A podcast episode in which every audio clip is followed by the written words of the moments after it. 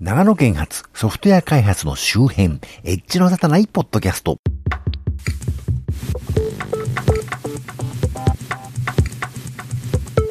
どうも、先週分はちゃんと先週収録したのに編集が間に合わなくてつい昨日配信したばかりですが、今週は今週分でやりますよんと思ったものの、この前工場の無駄に長い自己紹介が今回は思いつかなかった、まあ、自己と町田です。というわけで今月も最先端の IT エンジニアではない地方在住の私が世の中の最先端でもない私、私の独断と偏見で選んだテック関係を中心としたネットの話題を、えー、おっとり刀で紹介するコーナーです。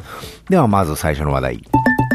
Spotify、ついに日本でサービス開始、加湿器機能発導入。えー、オリコンスタイルのサイトに出てました。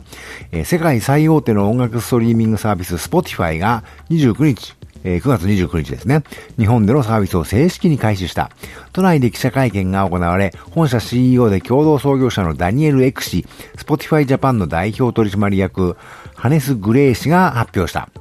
えー、中略、えー、サービスは無料のフリープラン、過去広告あり、と、定額制のプレミアムプラン、過去月額980円税込み広告なしの2プラン、えー、中略しまして、世界に先駆けモバイル機器でも利用できる歌詞機能を日本で導入し、歌詞を見ながら楽曲を楽しむことも可能となった。ということですが、まあ、 Spotify やっと始まりましたね。何年待ったと思ってんだこっちはみたいなね。あの、しかもまさかのフリープランありですね。あの、ちょっと Spotify に関係してる人がちょっと私の知り合いにいまして、あの、知り合いと言っていいのかどうか、そのちょっとね、そんなあの、大それた話ですけど、とにかくね、日本のレコード会社各社がフリーミアムモデルを受け入れないのが問題で、ちょっと無理かもねっていうぐらいのね、話は聞いてたんですよ。ほいだら、あのまあ実際ね、Apple Music とか Google Music が日本でフリープランやるの諦めちゃってますからね。この2社もね、アメリカではフリープランあるんですよ。で、今後ね、その Spotify がフリープランを引っ提げて日本にで始めたということなんで、Apple と Google が国内展開をどうするのかというのはちょっとね、注目ですよね。で、ちなみに Spotify Japan のさっきあの代表の方、外人の方でしたけど、実際に、あのー、ね、進める社長さんっていう方は別にいる、いるのか別なのかね、ちょっとよくわからないんですけど、その方は日本人の方で、最近まで Amazon Japan で Kindle の舞台を率いていた方が就任されたという話があるようでね、最近の Kindle のちょっとあの、ごたごたというか、ちょっと残念な感じを思うと、なんかちょっと興味深い話ですね、と思いました。次の話題。Spotify SoundCloud 買収に向けて交渉中、ミュージックマンネットというサイトに出てました。あの、定額制の音楽ストリーミングサービスでは世界最大の Spotify が、ベルリンの音楽共有サービス SoundCloud の買収に向けて交渉を進めていると、ファイナンシャルタイムズがレポートしています。サウンドクラウドは、えサービスの収益化を図るため、広告に邪魔されずに全カタログ1億2500万トラックを楽しめる月額9.99ドルの有料サービス、サウンドクラウド GO を今年発表したばかりで大きな戦略転換期を迎えていますということでね。まあ、サウンドクラウドマネタイズに難航してるみたいですけど、このサウンドクラウドを Spotify が買うって言ったらね、また偉い、ね、景気のいい話ですよね。ということでね。えー、次の話題。Facebook が YouTube を追って音楽に進出化、グローバルライセンス担当者を募集、オールデジタルミュージックというタイトルに出てました。えー、連日のように Spotify や Apple Music など音楽ストリーミングサービスで話題が好きない音楽ビジネスの世界ですが、えー、Facebook 社内でももしかしたら音楽ビジネス熱が高まっているかもしれません。長年にわたり音楽ビジネスに関心を密かに示していたことが音楽業界では知られている Facebook は現在、同社の求人サイトで音楽ライセンスの責任者を探していますということだそうですけど、あの、まあ、その後 Facebook がやってる音楽ビジネス向けのサービスの紹介もね、この記事ではしてるんですが、そもそもね、マーク・ザッカーバーグという人は SNS ではなくて音楽系のサービスをやりたかった人なんですね。で、その合間に、あの、作ってくれって言われて作ったのが Facebook なんだというところで、じゃあ、その権利どうなってんのって偉い裁判を下にね、したんですけど、そもそも雑貨版が音楽をやるのサービスをやりたい人なんですね。景気のいい話の次は、景気の悪い話です。ツイッターに複数企業が買収打診か、米 CNBC 報道、日本経済新聞に載ってましたね。えー、米 CNBC テレビは23日、米ツイッターが、米顧客情報管理 CRM 大手の、えー、 Salesforce.com や米 Google を含む複数の企業から買収の打診を受けたと報じた。近いうちに正式な買収提案を受ける可能性もあるという、ということで、あのー、まあ前から言ってますけど、ツイッターが今苦境なんですが、いよいよ買収、ね、身売りという話が、えー、具体化してきたようで、えー、前からこの番組で言ってますけど、あのー、Google ってここのところコンシューマー向けについてははっきりとセンスないんで、あと、セールスフォースってそもそもコンシューマー向けの企業じゃないんでね、このどっちかに買収されちゃうと、ツイッター今のままではいられないだろうなというかね、今の、まあ、コンシューマーベースの形で発展していくということは、まあ、ないだろうなということで、ちょっとね、難しいニュースだなというふうに、今、思いましたけどね。次。ツイッターでエロ広告が急増、業績不振が理由と噂も、ツイッター候補に聞いてみたネトラボに載ってましたけど、えー、ツイッターでは愛切な広告が多く表示されるようになった。9月23日頃からツイッターユーザーの間でこうした指摘が相次いでます。23日に米ツイッター社が業績不振に陥っていると各メディアが報じたのもあってか、こうした広告の出稿を受けなければならないほど経営が悪化しているのではという噂も同時に飛び交っています。というわけで、この日で私もこの広告見ました。あの、もう女性のお尻が大写しになってるね、画像ので、広告なんで、フォローしてる人が、じゃなくて、強制的に表示されましてね、これほとんどの人に表示されたんじゃないかなと思いますね。あのー、ツイッターさんは、ちゃんと広告審査してくださいねっていうことですよね。業績が悪いから出したってことはないと思うんでね、ちょっとね、こういうことじゃ困るなと思って思いましたね。次の話題。マーク・アンドリーセンが突然全ツイートを削除、ツイッター休暇に入る、テククランチジャパンに載ってました。えー、今日、米国時間9月25日、ツイッター界は少し静かになった。ツイートストームの父、マーク・アンドリーゼンが昨夜ツイッターから姿を消した。休みを取った理由について本人からはもう誰からも明確な答えは出されていないが、同サービスから突然離れたシリコンバレーの著名人はアンドリーゼンが初めてではない。この夏、Y コンビネーターグループのプレジデント、サム・アルトマンがツイッタープラットフォームのコミュニティ問題に言及して場を去った。このソーシャルネットワークはネガティブな反応や皮肉が多く、ツイッターを使った後は気分が悪いとアルトマンは言った。アルトマンと異なり、アンドリーセンは離脱の理由を説明していないが、同じように同じような理由で一時的にツイッターを下げた可能性は十分にあるということでね。まあ、そんなこと言ってますが、このマーク・アンドリーセンってのは何者かと言いますと、あのー、NCSA モザイクとか、ネットスケープナビゲーターとかね、いわゆる今では当たり前の画像が表示できるウェブブラウザを作った開発者です。なわけで、インターネット界の最も有名なセレブの一人ですね。で、まあ、そういう人がね、辞めたっていうのは、実はツイッターの身売りとか買収とかに何らかの関わりがあるんじゃないかなというね、噂もあったりしたようですね。次の話題。ツイッターが Apple TV や Fire TV 向けにライブストリーミングアプリをリリース IT プロに載ってました。えー、V、米、米、米ツイッターは現地時間2016年9月14日、ライブ番組などを大画面で楽しむためのアプリケーションを発表した。米アップルの Apple TV、米 Amazon.com の Fire TV 及び Fire TV スティック、米マイクロソフトの Xbox One 向けにそれぞれのアプリケーションストアで公開している。えー、これらアプリケーションでは Twitter アカウントを持っていなくても、Twitter 上でライブ配信される動画を視聴できる。全米プロフットボールリーグ NFL のサースデイナイトフットボール TNF の10試合をはじめ、米メジャーリーグ MLB のインターネットメディア事業 MLB アドバンスドメディアや全米プロバスケットボールリーグ NBA によるコンテンツ、えー、スポーツ中継番組パック12ネットワークス、えー、ニュース番組ブルームバーグニュースなどを大画面で視聴できるほか、ツイッターの注目ツイートや参加のビデオサービスバイン及び、えー、ペリスコープでいいんでしたっけ？の人気番組も楽しめるということで、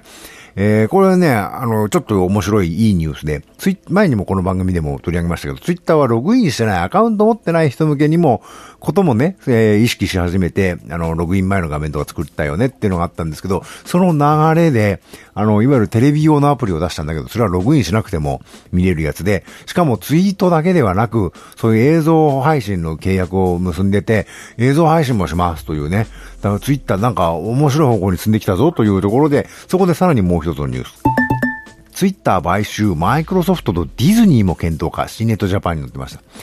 メディア総合企業の企業のザ・ウォルト・ディズニー・カンパニーがツイッターへの買収提案の可能性を検討するため財務アドバイザー社名非公表と抗議、協議しているというブルームバーグが報じたということで、まあ、マイクロソフトはともかくとして、さっき言ったように Google とか Salesforce がといった買ってもね、どうかなっていうのはあるんですけど、ディズニーが買うって言ったらかなり面白いですよね。さっき言った通り映像配信に向かってるというのもあるし、そもそもツイあの、ディズニーはこのツイッターを買ったとして、ツイッターで収益上げなくていいんですよ。宣伝媒体として使えばいいんですからね。というわけで、今まで上がってる候補の中で一番面白そうだなと思いました。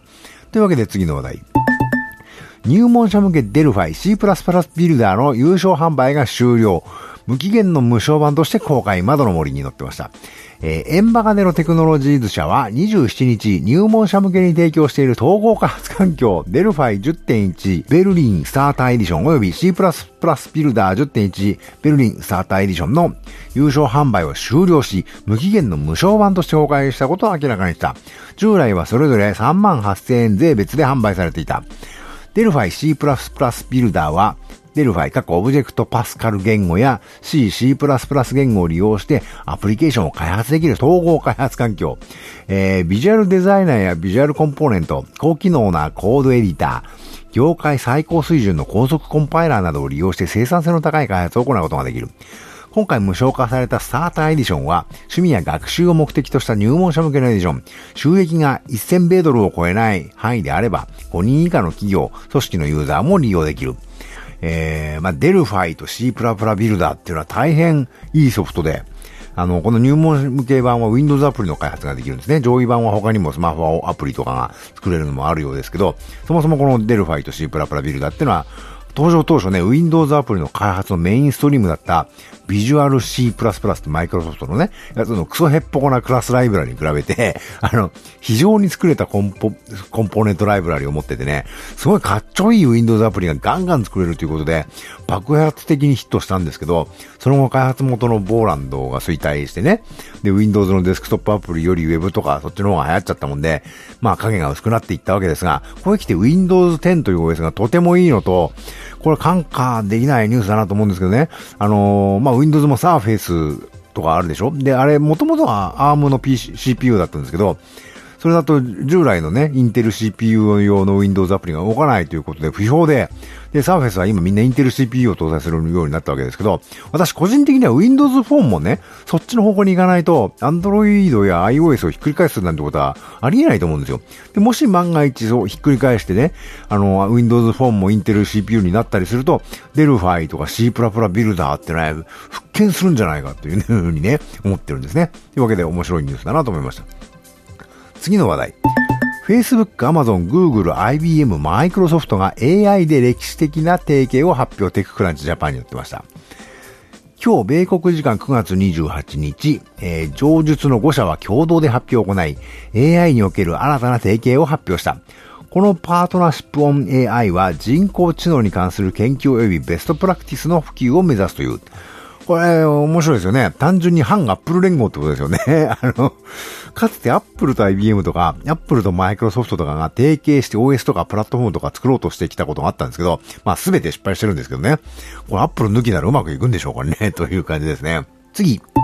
Amazon.com が Fire TV Stick の新モデル40ドルで音声アシスタント Alexa に対応。IT プロになりました。Amazon.com は現地時間2016年9月28日、スティック型映像配信端末の第2世代モデル Fire TV Stick with Alexa Voice Remote を発表した。Fire TV スティックの対応解像度は最大 1080p と、えー、上位モデル Fire TV のように 4K に対応してない。だが第2世代モデルは新たにクワッドコアのプロセッサや IEE802.11AC 対応の Wi-Fi などを搭載し、ストリーミング速度を最大30%向上させたと Apple.com は説明している。第2世代モデルは製品名の通り Amazon.com の音声アシスタントサービス Alexa に対応したことが最大の特徴。上位モデルと同様にアレクサに対応した音声認識リモコンが付属する。これにより音声で30万以上の映画やテレビ番組、90以上のアプリやチャンネルの中から好みのコンテンツを探したり、アレクサに対応した数千に上るスキル、えー、サービスや機能を利用したりできると。また Amazon.com は新モデルと現行の上位モデルを対象に無料のソフトウェアアップデートを年内に実施する予定。これによりユーザーインターフェースを改良し、コンテンツを見やすくしたり、えー、見つけやすくしたりか、アプリリストのカスタマイズを可能にしたりする。Fire TV Stick with Alexa Voice リモートの価格は33.99ドルと、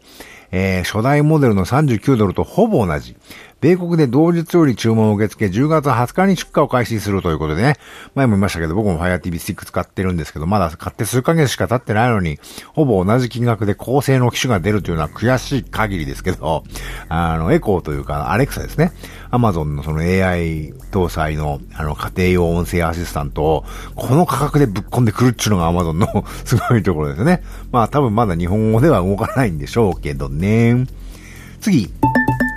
ドッカーとマイクロソフト、マイク、Windows サーバー2016で商用サポート版ドッカーエンジンの無償提供とエンタープライズサポートを発表。マイクロソフト Ignite 2016 Publickey というのをサイトに出てました。えー、マイクロソフトは米アトランタでイベント、マイクロソフトイグナイト2016を開催。Windows Server 2016の正式版公開と同時に、Docker とマイクロソフトの提携拡大について発表しました。基調講演でクラウドプラスエンタープライズ担当エグゼクティブバイスプレジデントスコット・ガスリー氏は、えー、ドッカー社との業務、提携拡大によって、Windows Server 2016のすべての顧客は Commercially Supported Docker Engine を追加費用なしで入手できると発言。また、マイクロソフトはドッカー社の支援によって、コマーシャリーサポーテッドドッカーエンジンに対してエンタープライズサポートを提供することも発表されました。ということで。いや、マイクロソフト本気で Windows サーバーにどっか表示で載せちゃうんですね。ってことは Linux でサーバーサイドをやろうということですね。Windows は Docker による Linux コンテンツを動かすための定番環境みたいなことになってくるんでしょうかね。全く一昔前からしたら驚くべきことですけどね。次。かっぱ寿司、脱かっぱでイメージ刷新、日本経済新聞。好調な回転寿司チェーンで大手で唯一出遅れているかっぱ寿司が反撃に出る。運営するカッパクリエイトは29日、緑色のカッパでおなじみのロゴを変更すると発表した。新しいロゴは赤と金の皿を重ねたシンプルな図柄。消費者に定着してしまった安っぽいというイメージの払拭を急ぐ狙いだ。えー、中略しまして、かつて流しそうめんのように寿司を入れた桶を水で流したり、注文のためのタッチパネルを導入したりと、他社に先駆けたサービスで話題を呼び、業界トップに上り詰めたかっぱ寿司。今回のリニューアルでこうしたベンチャー精神を取り戻し、再び消費者のイメージを変えることはできるのかと。えー、なぜこの話題を取り上げているかというと、かっぱ寿司って長野県発祥でしてね、あの、僕も子供の頃オープンした1号店に家族で行って、あの当時ベルトコンベヤじゃなくてね、水がぐるぐるカウンターを流れてまして、そこに寿司桶が浮かんでいてね、でその中寿司が入ってたっていうね、非常に面白い回転寿司だったんですよ。で、まあ水なんで機械が故障が多かったのがね、よく急転して休んでましたしね。で、今、そのうちまあすぐ今のベルトコンベヤ的なものに変わっちゃいましたけどね。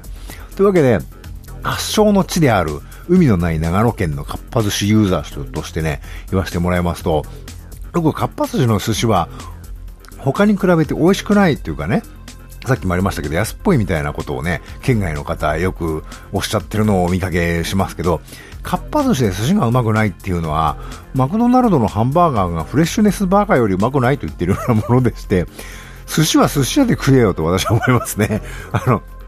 かっぱ寿司にね、行ってね、席に着いたらまず茶碗蒸しをオーダーしてですね、で、あとうどんとかラーメンとか今何やってんのかなってチェックしてその辺の麺物を頼むわけですね。そしてその次はサラダ軍艦です。サラダ軍艦いきなり4皿ぐらい頼むわけですね。あの、寿司屋のサラダ軍艦なんてハンバーガー寿司とかそういうお子様向けだったり、ゲテモノとかの類でしょと思うあなたね。かっぱ寿司のメインはサラダ軍艦なんですよ。あの、他の回転寿司店のチェーンとはね、明らかにかっぱ寿司のサラダ軍艦違いますから。寿司なんかその合間に余興として食えばいいんですよ。というわけで、長野の人ではないこの番組をお聞きのあなたはね、寿司は寿司屋で食いなさい。かっぱ寿司ではサラダ軍艦を食べましょうということで、えー、かっぱ寿司のサイトでそのサラダ軍艦についてね、解説してるあのページがあるんで、私ちょっとある程度業務妨害してるかもしれませんけど、でも、あの、サラダ軍艦は確かにかっぱ寿司の看板メニューなんでね、そのかっぱ寿司のサイトで説明してるところを、かっぱ寿司へようこそって書いてありますけど、えー、ショーノートからリンクを貼っておきますので、ぜひご一読をということですね。というわけで、えー、多分来週は Spotify についての話題をやると思います。あと、4週目はこの前のシン・ゴジラについて、あの、映画の話をすると思います。あくまで予定ですけどね、ということで。えー、このコーナーでご紹介予定の各種の話題はフリップボードのエッジの立たないポッドキャストネタ帳というマガジンにストックしています。またストックした各記事はこの番組の Twitter アカウント及び Facebook ページに随時流しています。それをご覧になると、私が何の話題をしようとしているのかなんとなくわかると思います。コメント欄をいただけると、えー、その話題を取り上げる可能性が高くなるかもしれませんし、コメント内容は番組で紹介させていただく場合がございます。今日もね、あの、フリップボードの、えー、エッジの立たないポッドキャストネタ帳の方に、いいねをつけていただいた記事を、話題を優先的に紹介させていただきました。